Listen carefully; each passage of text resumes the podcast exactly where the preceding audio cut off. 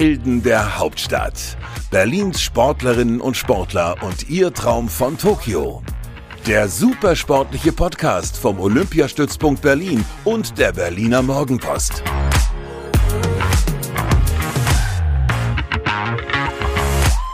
Sind wir wieder mit einer neuen Folge Helden der Hauptstadt im heißen Endspurt Richtung Paralympics. Ähm, mein Name ist Inga Bödeling und ich habe mir natürlich auch in dieser Woche wieder tatkräftige Unterstützung ins Podcast-Studio geholt. Ähm, mir gegenüber sitzt Ali Larsin.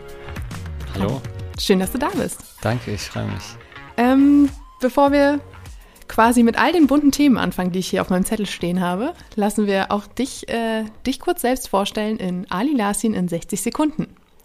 Alter, 33. Sportart, 200 Meter Sprint und Weitsprung, also Leichtathletik. Paralympics-Teilnahme, Noch keine. Glücksbringer. Äh, Habe ich nicht. Äh, was darf in deiner Sporttasche nicht fehlen?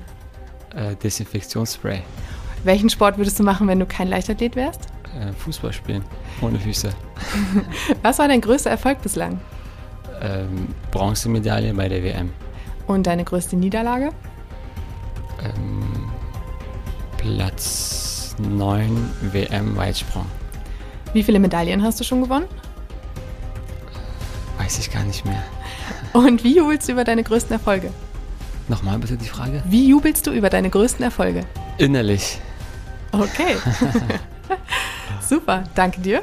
Gerne. Du hast es gerade schon angesprochen, es ist deine erste Paralympics-Teilnahme in Tokio. Ja.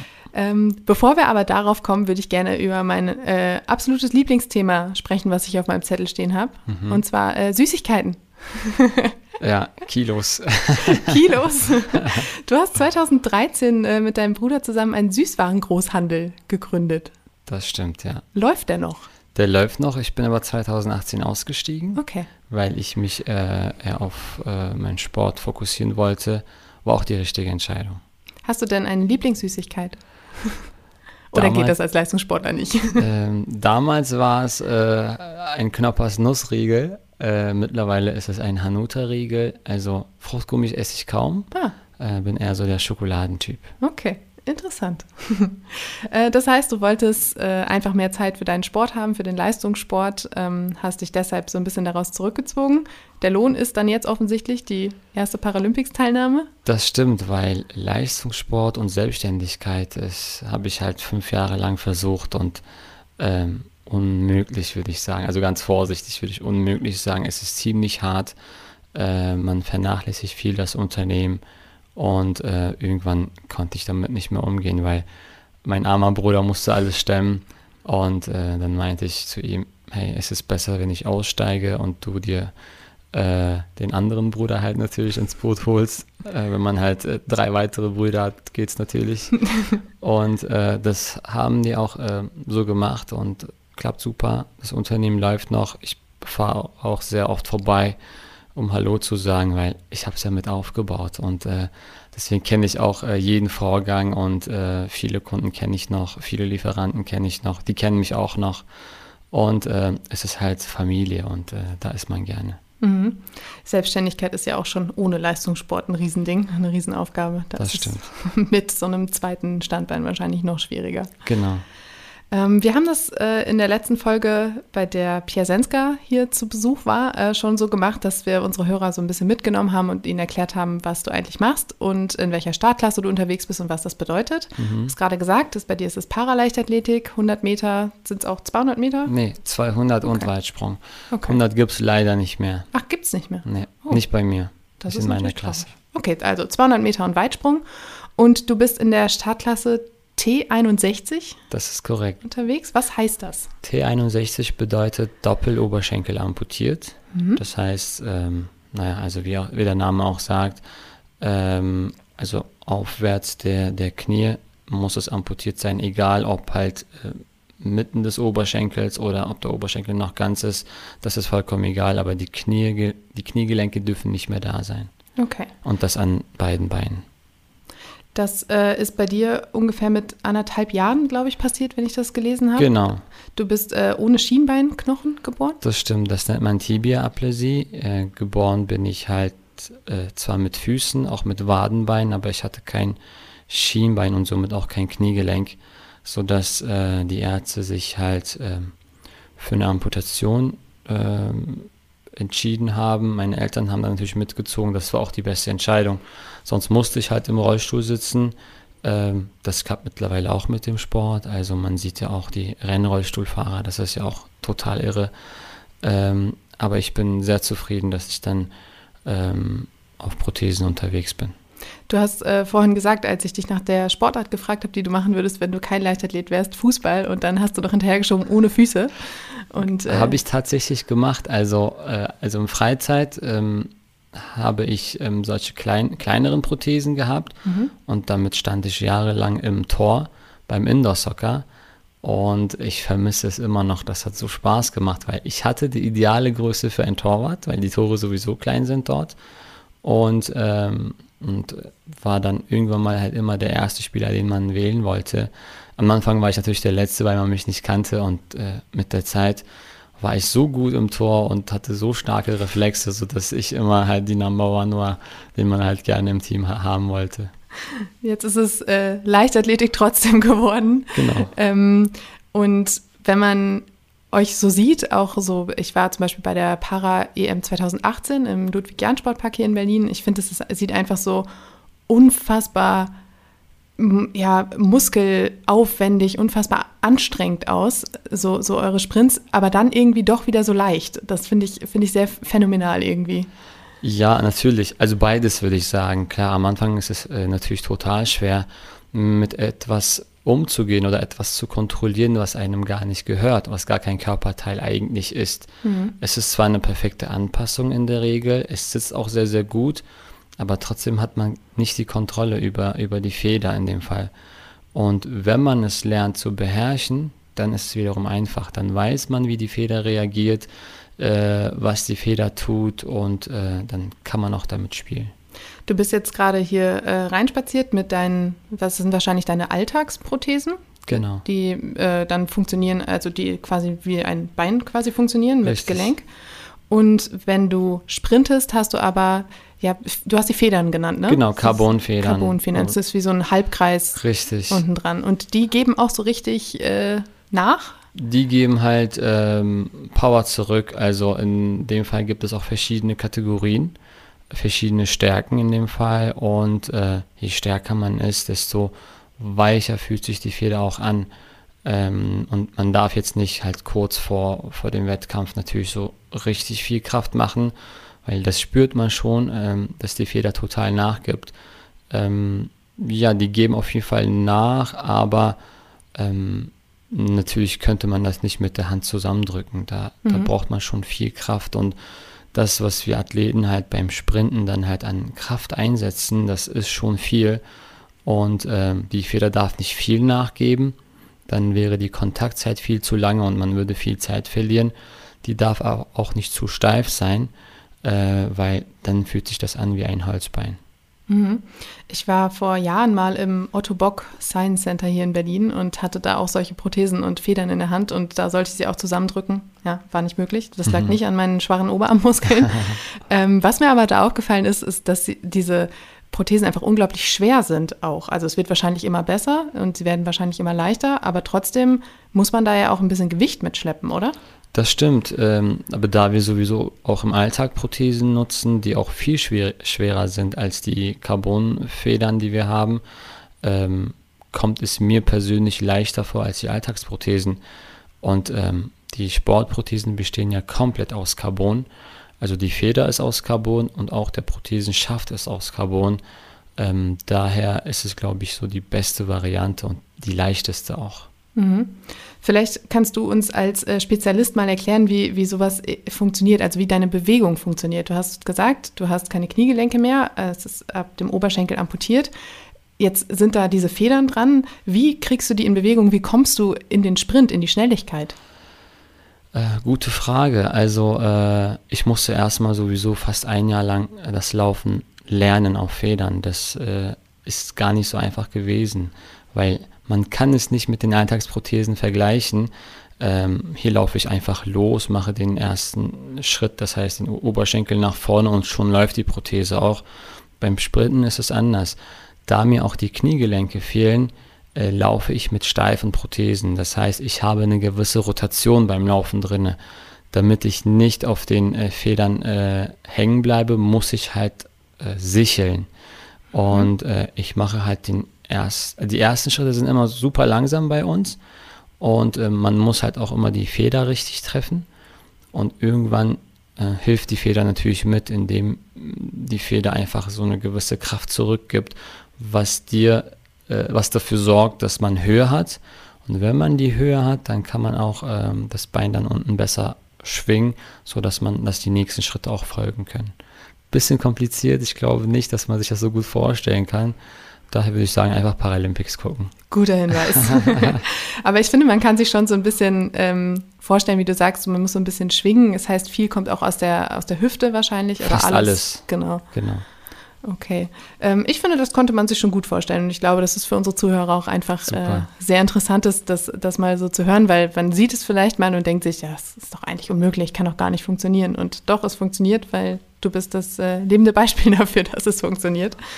Ähm, du hast, äh, ich habe einen Satz von dir gelesen, den ich sehr ähm, prägnant fand. Du hast gesagt, bis 25 habe ich nicht gewusst, was Sprinten ist.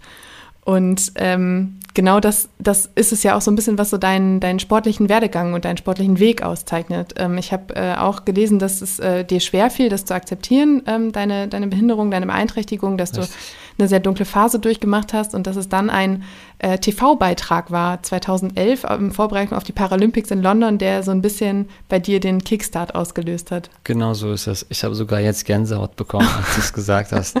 Das war wirklich so, also 2011, war entweder November oder Dezember, sah ich halt Athleten, die sich auf 2012 London vorbereitet haben.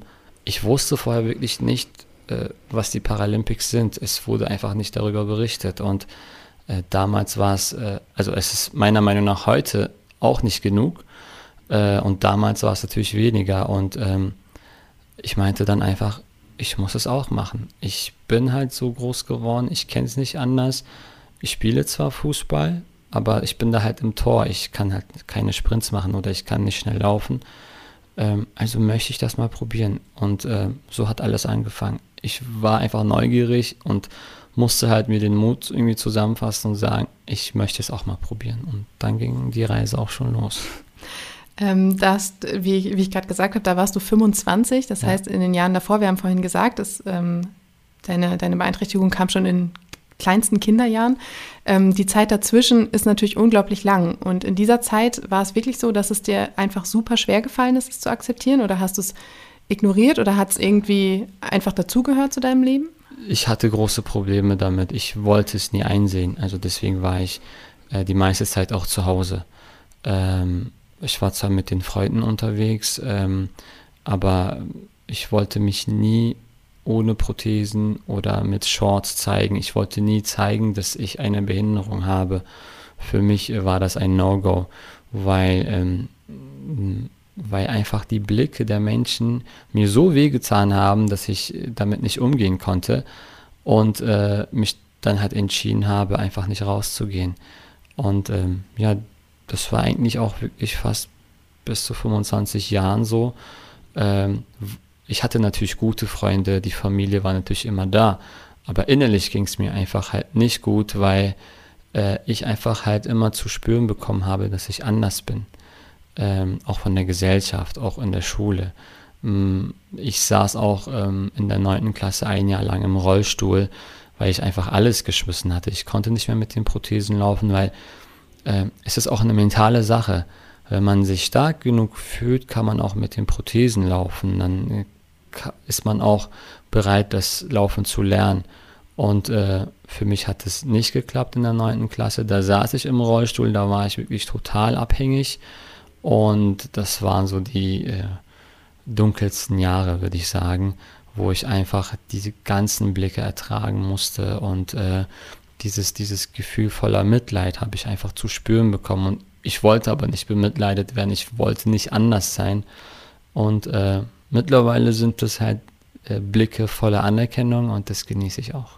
Ich fand es auch, äh, jetzt wo du das so erzählst, einfach Wahnsinn, mit was für einer Selbstverständlichkeit du dann jetzt gerade mit deinen Prothesen und den Shorts äh, hier reingelaufen bist. Also es ist ja auch einfach eine Entwicklung, die du dann... Ja, definitiv. Also der Sport in dem Fall bei mir. Also es gibt natürlich auch andere Sachen, die, äh, die einen Menschen mit Handicap irgendwie ähm, diese, diese Stärkung oder diese Stärke geben.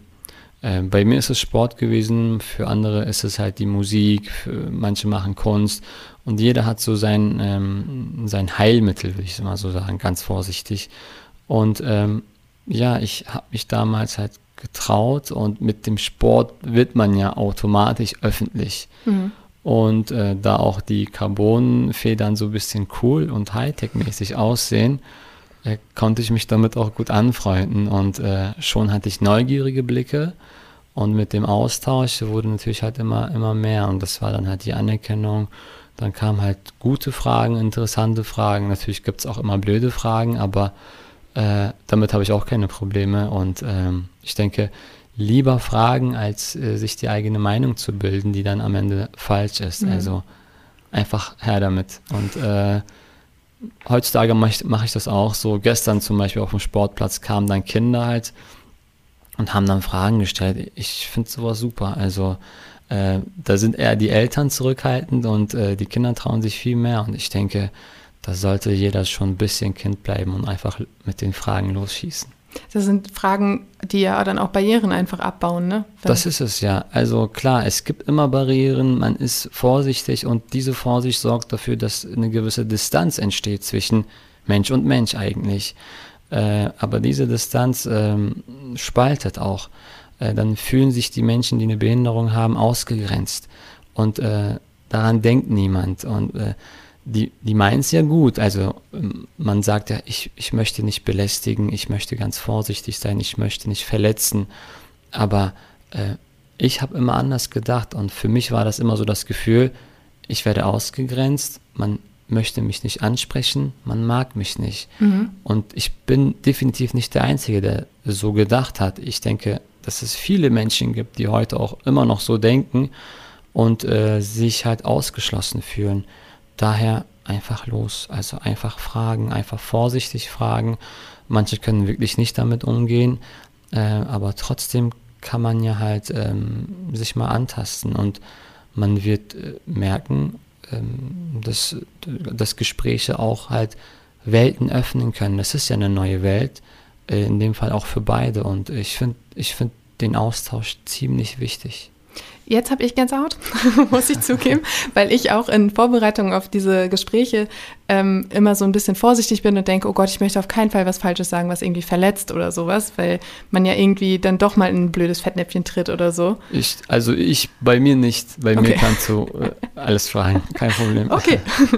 nee, es ist, ich finde das ähm, auch einfach mal toll, so, so die andere Perspektive, weil ähm, es wird viel darüber gesprochen, man muss toleranter, offener, inklusiver sein und wir, wir müssen da viele, ich finde auch gerade so die, die Medien auch viel an sich arbeiten und so, dass es einfach äh, inklusiver wird und dann einfach zu hören, wie, wie das bei den Sportlern ankommt, finde ich einfach sehr wichtig. Ja, richtig. Ähm, ich habe noch einen anderen Satz von dir äh, gelesen und zwar ähm, ist fast so wie der vorhin mit dem Fußball. Ich kann ohne Beine Sprinter sein und äh, das ähm, fand, ich, fand ich auch einfach sehr, sehr eindrücklich und das zeigt ja auch so ein bisschen, dass du in den, diesen Jahren auch einfach unglaublich viel über dich selbst gelernt hast, oder? Von, von über Dinge, von denen du vorher gar nicht dachtest, dass, dass du sie kannst.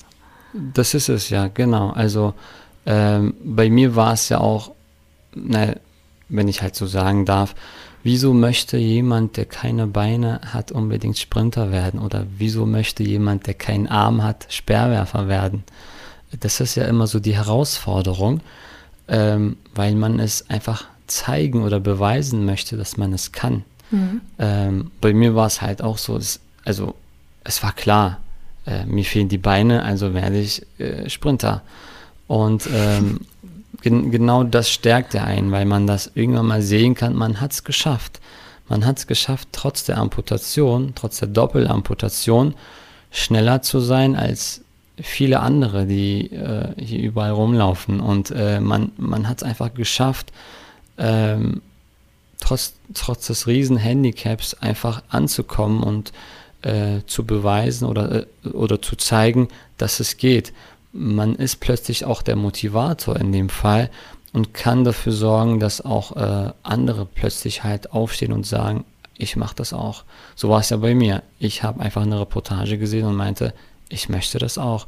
Das hat mich so motiviert, wo ich dachte, okay, krass, also nein, cool, dass es sowas gibt. Ich möchte das auch. Und ich war auch so optimistisch, dass ich Ende 2011 dachte, okay, London, ich komme. Oh, das war ein ziemlich sportliches das Ziel. Ziemlich, ja, genau. Man muss dazu sagen, äh, ganz ähm, schmerzfrei war dein Weg zum Sprinten nicht. Du hast dir irgendwann zwischendurch das Schlüsselbein gebrochen. Ja, das war ganz am Anfang sogar, 2013, wo ich die ersten Federn halt bekommen habe.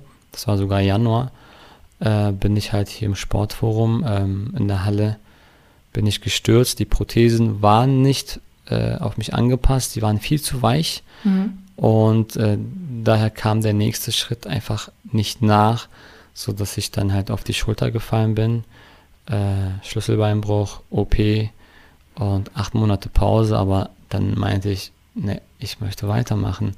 Natürlich kam dann meine Familie und meinte, die meinten natürlich, ey, nein, komm, es gibt auch andere Sportarten, versuch doch mal was anderes, du wirst dich ja noch äh, weiterhin verletzen. Ich meinte, nein, ich möchte unbedingt Sprinter werden. Und äh, das war halt die erste große Verletzung. Die zweite hatte ich halt vor ein paar Monaten. Ich habe mir meinen Arm gebrochen. Oh. Äh, Ende April war das, wurde auch operiert. Äh, musste sechs Wochen ausfallen im paralympischen Jahr. Ich habe zwar alternativ trainiert, aber ähm, ja, aber es geht weiter. Es geht weiter, es geht nach genau. Tokio. Genau, richtig. ähm, zwischen London, was du ja 2000, Ende 2011 dann schon angestrebt hattest, aber einsehen musstest, dass es vielleicht ein bisschen früh kommt, und Tokio lag ja noch äh, Rio. Rio. Was war da los? Also 2016 Rio war ich auch bei den Europameisterschaften mit dabei. Ähm, damals bin ich noch mit Kniegelenken gelaufen. Mhm. Ähm, war auch der einzige in meiner äh, Startklasse, der äh, auch noch Kniegelenke hatte. Und ähm, es war leider langsamer. Also es ist heute noch langsamer, wenn ich wieder Kniegelenke äh, runterschrauben würde. Es ist einfach äh, halt nicht genug Speed da. Ähm, daher hat es einfach mit der, mit der Norm nicht geklappt. Und danach hatte ich auch aufgehört. Also 2016, nachdem bekannt wurde, dass ich nicht mitfliege, äh, habe ich auch ähm, die Prothesen beiseite gepackt und meinte, okay, Sweet Store, ich bin jetzt Unternehmer und höre mit Sport auf. Weil ich habe schon drei Jahre, dann war es glaube ich, genau 2016, hatte ich schon das Unternehmen und ich war aber halt auch voll im Sport dabei und, und dann meinte ich, okay, ich habe es versucht, ich habe alles gegeben, es soll einfach nicht klappen und gut ist. Dann ist natürlich jetzt die interessante Frage, warum du trotzdem hier mit deinem Team Deutschland T-Shirt sitzt. Äh, ja, genau. 2017 habe ich gar nichts gemacht. Ja, und dann habe ich Ende 2017 eine, einen Anruf vom OSP bekommen, ähm, wo ich jetzt auch gerade bin. Mhm. Und äh, die meinten zu mir, hey Ali, die EM ist in Berlin. Du bist Berliner, du musst starten. So kam ich halt hierher. Wir haben uns halt, wir haben uns halt ausgetauscht. Äh, habe auch gesagt, dass ich halt ein Unternehmen habe. Äh, ich muss halt da bleiben. Ich kann das einfach nicht kombinieren so hat sich dann halt ergeben, dass ich halt äh, auch mein Unternehmertum quasi aufgegeben habe und halt eine neue Stelle durch die Laufbahnberatung hier beim OSP bekommen habe, wo ich immer noch bin und super zufrieden bin. Und äh, ja, und dann kam die Silbermedaille bei der EM, dann Bronze, zweimal Platz 3 beim Berliner Sportler des Jahres und jetzt Tokio. Das klingt äh, nach einem steilen Weg wieder bergauf, ja, nach einem Fall. kleinen Tal. so hört sich das an. Ähm, ich habe äh, gelesen, dass du auch ein, ähm, wobei, obwohl du ja jetzt schon lange auf deine Paralympics-Teilnahme warten musst, musstest, trotzdem ein großer Befürworter der Verschiebung warst von Tokio. Ähm, dass es halt nicht 2020, sondern erst 22, äh, 2021 stattfindet. Ähm, waren das rein Corona-bedingte Gründe oder warst du, hast du auch persönlich davon profitiert? Äh, beides eigentlich. Am Anfang war es halt wegen Corona, weil äh, wir wussten nicht, was auf uns zukommt. Wir konnten nicht richtig trainieren, wir konnten nicht planen. Unsere Wettkämpfe sind ausgefallen, unsere Trainingslager äh, sind ausgefallen, also die ganzen Auslandstrainingslager.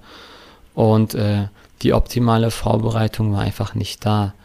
Und ähm, dann ähm, war natürlich alles so, mm, so ungewiss und auch so ein bisschen komisch, weil wenn man halt nicht weiß, ob man, ob jetzt Tokio stattfindet und wenn man auch weiß, wie andere trainieren, äh, sagen wir mal in, in Südafrika, da gibt es halt super Bedingungen und äh, hier waren wir halt nur in der Halle und als 200 Meter Sprinter die ganze Saison in der Halle zu verbringen, ist auch nicht von Vorteil, weil man einfach keine Kurve laufen kann. Ja.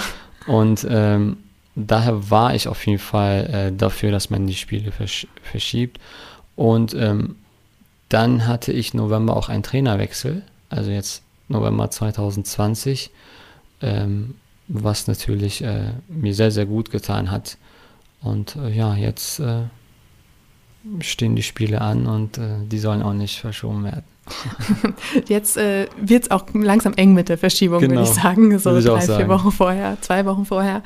Ähm, du hast äh, den Trainerwechsel angesprochen, du hast vorhin gesagt, du hast dir den Arm gebrochen. Ähm, war, hattest du irgendwann in dieser Zeit plötzlich dann doch nochmal Zweifel, dass es klappen kann mit Tokio?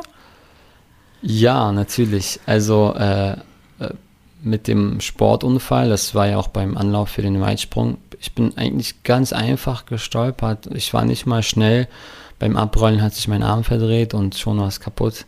Äh, danach, also hatte ich natürlich die Befürchtung, dass ich es nicht nach Tokio schaffe, weil die EM in, in Polen musste halt somit für mich ausfallen. Ich wäre auf jeden Fall da. Und das war halt zwei Wochen vor der EM. Die ganze Wettkampfsaison ist für mich dann halt fast ausgefallen, bis auf drei Wettkämpfe, die ich dann hatte. Die musste ich halt mit einer Schiene dann halt äh, machen was auch nicht so super war. Ähm, ich hatte schon, ehrlich gesagt, ein äh, bisschen Zweifel, dass ich äh, nominiert werde und äh, seit dem 19. Juli ist es ja klar, es ist offiziell und dann, dann war ich auch, dann war auch dieser Druck weg. Dass dieser Druck immer größer wird, kann ich mir auch gut vorstellen, weil du hast von deiner Geschichte ja erzählt. Äh, Rio war schon ein großer Traum, dann gedämpft, dann aufgehört, wieder angefangen. Das ist ja auch einfach eine sehr bewegte Karriere, die du hinter dir hast. Richtig. äh, schön, dass sie jetzt trotzdem auch mit diesem großen Highlight äh, ge äh, gekrönt wird. Hast du schon gut hingeschaut diese Woche, ähm, wie so die Bahn aussieht und äh, ob es schnell geht? Äh, die Bahn ist wirklich schnell, aber die Bahn ist auch sehr weich. Es ist eine neue Mondo-Bahn, mhm. somit ist die Bahn auch ein bisschen kaputt, habe ich mir sagen lassen. Und ich hoffe mal, dass, dass der, dass der Aufwärm, Aufwärmplatz auch aus Mondo-Bahn besteht, damit wir einfach mal so ein Gefühl vorher kriegen. In Miyazaki ist es keine Mondo-Bahn, das wissen wir schon. Wir sind ja erst, äh, also wir sind ja zehn Tage in Miyazaki im Pre-Camp und ähm, bin echt gespannt auf die Bahn, weil eine Mondo-Bahn für Rollifahrer und für Prothesensprinter ist eigentlich super. Die ist halt, äh, die ist halt härter, die ist fester und somit gibt äh, die Bahn mehr Kraft zurück. Und äh, selbst das ist auch schon so ein bisschen, mm, naja, wie soll ich sagen, ähm, naja, also während des Spieles das zu, das zu merken, ist auch schon ziemlich äh, hart, weil man muss sich anpassen wenn man halt die Kurve zu schnell anläuft und wenn man merkt, die Bahn gibt viel, viel zu viel Kraft zurück, dann wird man aus der Kurve getragen und das möchte man ja nicht. Mondo-Bahn, sagst du? Genau. Ist das, der heißt so dieser, dieser Untergrund? Das, oder? Genau, das okay. ist der Belag, das ist, das ist ganz anders, der ist, der ist viel fester und mhm. äh, ja, okay. aktuell weich, weil die neu ist und okay. äh, deswegen geht sie auch, soweit ich weiß, schneller kaputt. Ah, Hast du dann auch beim, bei, äh, beim Olympiasieg von Malaika Mihambo hingeschaut, wie es mit der Gruppe so aussieht? Äh, ehrlich gesagt nicht. Ich bin gerade völlig im Training. Ich lenke mich gar nicht mehr ab. Mhm. Also, äh, aber ich habe mir halt die Zusammenfassung angeguckt und äh, ja, äh, eigentlich gut, weil es ist ja immer noch eine Mondobahn. Der Anlauf wird auf jeden Fall schneller, schneller klappen. Und je schneller man anläuft, desto besser kann man dann, desto weiter kann man dann hoffentlich auch springen dann muss ich halt äh, wahrscheinlich vor Ort nochmal meinen Anlauf anpassen, mhm. weil das ist halt für, für mich äh, die große Kunst. Ich kann ja nicht während des Anlaufs korrigieren, weil ich einfach zwei Prothesen habe. Daher muss der Anlauf so gut, so exakt passen, dass ich noch den Balken treffe. Und äh, das wird schon, mh, mm, ja, wird schon spannend dort. Eine Herausforderung, ja, vor allen Dingen, wenn man Fall. bedenkt, dass äh, Weitspringer irgendwie, also dass der Anlauf so eine Physik für sich ist irgendwie, dass man das dann mal eben so anpassen muss, ist natürlich schwierig. Ja, es, es ist natürlich schwer, wenn man zwei steife Prothesen hat und äh, halt eine Schrittlänge von 3,50 Meter. Mhm. Wenn man dann halt im vollen Sprint ist, dann, dann muss man schon gucken, wie man äh, halt auf diesen Balken kommt. Und äh, wenn man halt ein bisschen zu schnell ist, übertritt man. Wenn man ein bisschen zu langsam ist, äh, springt man schon vorher ab und äh, möchte man ja nicht. Damit wir uns ein bisschen vorstellen können, in welchen Sphären du dich bewegst, wie sehen äh, denn deine Bestweiten bzw. Zeiten aus? Meine Bestweite war 2020, also letztes Jahr mit 6,29 Meter. Mhm. Das war der Europarekord in der Klasse T61. Und ähm, meine Bestzeit über 200 war 2019 bei der WM mit 24,63. Okay. Und wie sieht es jetzt mit den Zielen aus? Toppen oder bestätigen? Äh, definitiv toppen. Das ist natürlich ein Ziel. Ähm, ich weiß aber nicht, wo ich aktuell stehe. Wie gesagt, die Wettkampfsaison fehlt mir so ein bisschen. Und äh, ich weiß, dass wir gut trainiert haben, dass wir halt intensiv trainiert haben, dass wir viel umgestellt haben, auch an der Technik. Ähm, ich hoffe, dass ich halt bis, bis zu meinen Wettkämpfen auch meine Topform erreiche. Ähm, ja, bin gespannt. Auch wenn die äh, Vorzeichen jetzt so ein bisschen schwierig sind, weil du nicht weißt, was die Konkurrenz äh, drauf hat, Träumen ist ja immer erlaubt. Richtig. M mit was im Gepäck würdest du denn gerne zurück nach Berlin reisen? Definitiv mit zwei Medaillen. Okay. Ähm, aber eine würde, glaube ich, auch gehen. das ist so, so äh, bescheiden. Danke. Wie schön. Ja, ähm, wir könnten wahrscheinlich noch eine Stunde weiterreden. Ich finde es super interessant, was du so zu erzählen hast und auch von deinem, äh, deinem Weg und dass du da so offen bist. Das äh, finde ich wirklich toll. Danke sehr. Ähm, aber unsere Zeit ist schon abgelaufen. So schnell. So schnell, genau. ich danke dir, dass du hier warst, dass du uns so viel ähm, erzählt und so viel geteilt hast. Ich hoffe, dir hat es auch ein bisschen Spaß gemacht. Definitiv und danke für die Einladung. Gerne wieder. Sehr gerne. ähm, für alle da draußen, die jetzt ganz interessiert sind, ab dem, ich glaube, 24. August geht's los. Genau. Ähm, übertragen wird wahrscheinlich auch bei ZDF, ARD in bei den ZD Livestreams. Bei ZDF am 28. Okay. Äh, da habe ich Weitsprung und am 3. September äh, stehen die 200 Meter an. Guck mal, was ein Service. Jetzt wisst ihr alle ganz genau, genau. wann ihr genau. einschalten müsst, damit ihr das, was Ali vorhin erzählt hat mit seinen Prothesen, wie das alles funktioniert, Richtig. auch im also nicht verpassen. In Action äh, sehen könnt. genau, nicht verpassen. Und bis dahin bleibt gesund und äh, bis nächste Woche. Tschüss.